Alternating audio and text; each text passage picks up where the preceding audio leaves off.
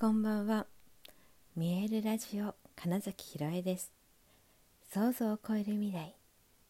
自然はいつも大きな愛で包み込み真実を伝えてくれるネイチャーメッセンジャーをしております。はい、えー、改めましてこんばんは。2021年10月8日見えるラジオ始まりました。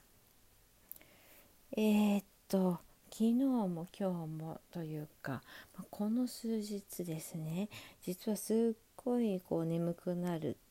なあっていう現象が起きてまして単に疲れてんじゃないかという話とちょっと違ってですねなんとなく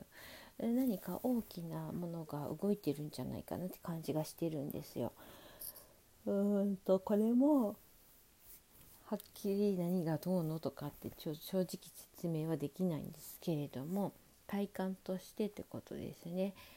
うん、この眠さって、えー、何かその見えない何かをキャッチしていて起きてるなって感じがするんです。というのも何でしょうあの風邪薬とか飲んでて効いてきた時ってこうなんかどうしても寝ちゃうみたいなあるじゃないですかなんかそういう感じがあるのでこれは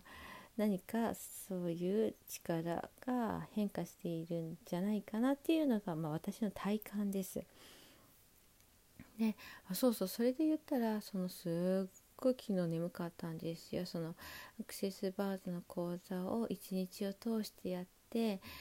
ただその疲れとかじゃない、えーとまあ、何か大きなものっていうのが動いてるなっていう感じ、うん、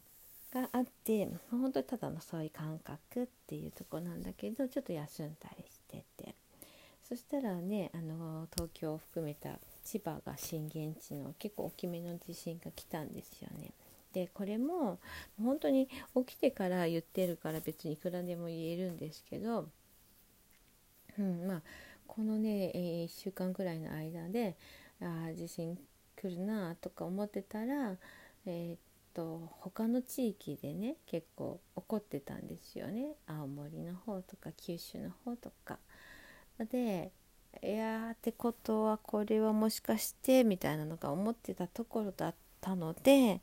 えーと、やっぱりなみたいな気持ちだったんですよね 私は昨日。なのであの実はね私その北海道札幌出身でって、えあの小さい時には地震ってほとんどなくて避難訓練とかはするけれどもなんかあんまり現実的じゃなかったんですよ。でえっ、ー、とおととし、うん、その前か3年前ぐらいかね北海道でちょっと珍しく地震があってっていうことが起きてましたけれども本当珍しいことだったんですが東京来るとね本当にちまちま揺れるわけです。あおかしいほどに、えー、だから最初はあのー、震度12とかでもねすごくは地震とか思ってたんですけどだんだん慣らされていきで、えー、もう11年前2年前、えー、東日本大震災ですね。あの時に、まあ、めちゃくちゃ東京も揺れたわけですね。あのもちろんその東北の方々の感じた揺れとは比べ物にならないでしょうけれども、えー、私は新宿で、えー、演劇芝居の稽古していてですねで途中で揺れて、えー、阪神大震災をもろに経験している演出家がある程度の揺れを感じた後にあの外に出ましょうってはっきり言ったんですね。で私はあの地震自体がまあ本当に慣れてなかった上にすごい、まあ、揺れだった時になんか、まあ、ある意味そこでパニックったというかあと外に出ても揺れているし近まあ、新宿にいたっていうのもあるんですけれどもいわゆるあの都庁の界隈にある高層ビル群が、まあ、これは耐震のためになんでしょうけどね。うんとね、えー、まるで硬いものじゃないんじゃないか。なんかゴムとか。なんかそういうのでできてるんじゃないかというレベルの、えー、大きな揺れを見せていていやいやこれはどうなんじゃろう？みたいな。近くのねそうあの電柱とかもねぐわんぐわん揺れてるわけですよね。うん、そういうのを見てこれは終わったなみたいな気持ちになったのを、まあ、経ての昨日って思った時にいやいやもうちょっともうちょっと怖くてもいいんじゃないのって自分に突っ込むぐらいの余裕があったと。いうかね。はい。っていうのはなんとなく自分の体的には予想してたからなんですよね。これが何もなくてだとやっぱびっくりすると思うし、まあ、揺れてからなったんじゃないかぐらい今回その先にアラームうんあのもうすぐ大きな揺れが来ます備えてくださいみたいな、ね、あのスマホの機能がありますけれども速報みたいなのがまあねほぼ同時かむしろ揺れてから鳴ってたんじゃないかなって感じではあるんですけど鳴ったりしますよね。でそれもね私ねアホみたいに瞬時に止めたんですよなんか そうなんですでまだからその幽霊と一緒だったんじゃないかなって思ってはいるんですけれどもほとんどブイーンみたいな音がねそう一回なって言葉がなんだ大きな地震なんだっけ来ますみたいなことを言うんですけど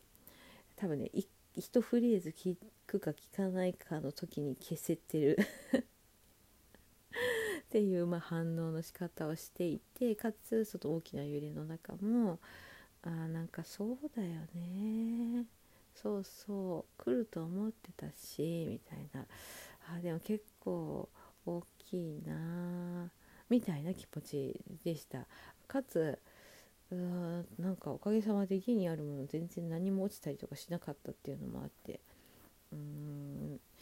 ね、まあ何の話って言ったらその見えないものの力っていうのを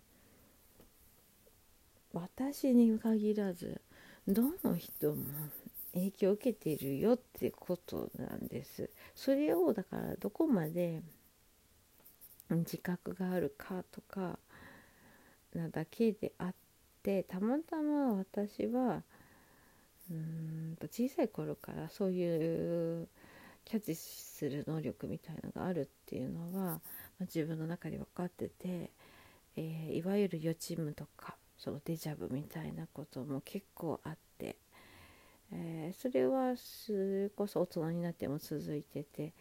ああはいはいこのあとこういうこと起こるよねっていうのが現実の中ですでに夢とかで体験してるから、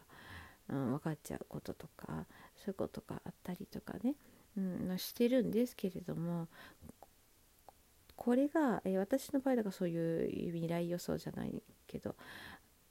うんと後で起こることとかがたまに分かったり、まあ、実際に起こった時に気づくってことがありますけれどもこれがどういう形なのかは分かりませんが、まあ、皆さん持ってる見えないものをキャッチする力だと思います。みんなですよ本当に全ての人だって、えーと、生きて肉体を持っている限り、えー、感じるということができるわけで、えー、本当にそれその感じ方が人それぞれですよと、えー、五感のどこかが鋭いはずなので、えー、皮膚の感覚の人もいるかもしれない、えー、何かがあると例えばその鳥肌が立つとかあとはうんと何か音が聞こえるとか耳がおかしくなる耳鳴りがするとかもそうですね、えー、だって何か本当に匂いが感じる。何か変化したことっていうのが匂いでわかるっていう人もいます。うん、であとそうですねうんとってことは味とかで舌の感覚だったりをしてっていうふうにして皆さんそれぞれが必ずなその見えない力というものを何かキャッチしていてるんですよね。でそれをねもっと信じませんかって思うんです。だって宇宙からのそういうメッセージというかをキャッチしているわけです。あ面白いことがそうそうありまして、えー、私が何も言ってないのに相手が私の悪口って大変だけど何かを言ってくるっていうことがえっとあるのがうんとそれはそれ自体がね何だろうな私が言わせてるっていう考え方もあるけど、えー、それより多分ね何かをキャッチしてその人がその話をして私もがもうむしろダイレクトにそれを聞き受け取り、えー、ではその人それを言った瞬間ぐらいにもうなぜそれを言ってるかが分かっちゃうみたいなね。何て言うのかななんかそういう、えー、瞬間を結構目の当たりにしていて勝手に勝手に言って勝手に気づくみたいなこと。だからねだって話すだけで気づいちゃうんですよ。それにね。だから話さなくても感じてるってことを分かっちゃえばどんどんとその力を活用して、えー、っとそのメッセージに従って自分の直感に従って動いていけば必ずうまくいくんじゃないかなっていうことをね、うんあ昨日今日ここ最近のちょっと眠気を感じながら、うん、みんなも絶対何かを受け取っているというふうに思いながら、はい、私は過ごしているということでした。はい、ということで、えー、本日もご視聴くださりありがとうございました。2021年10月8日見えるラジオ金崎ひろえでした。おやすみなさい。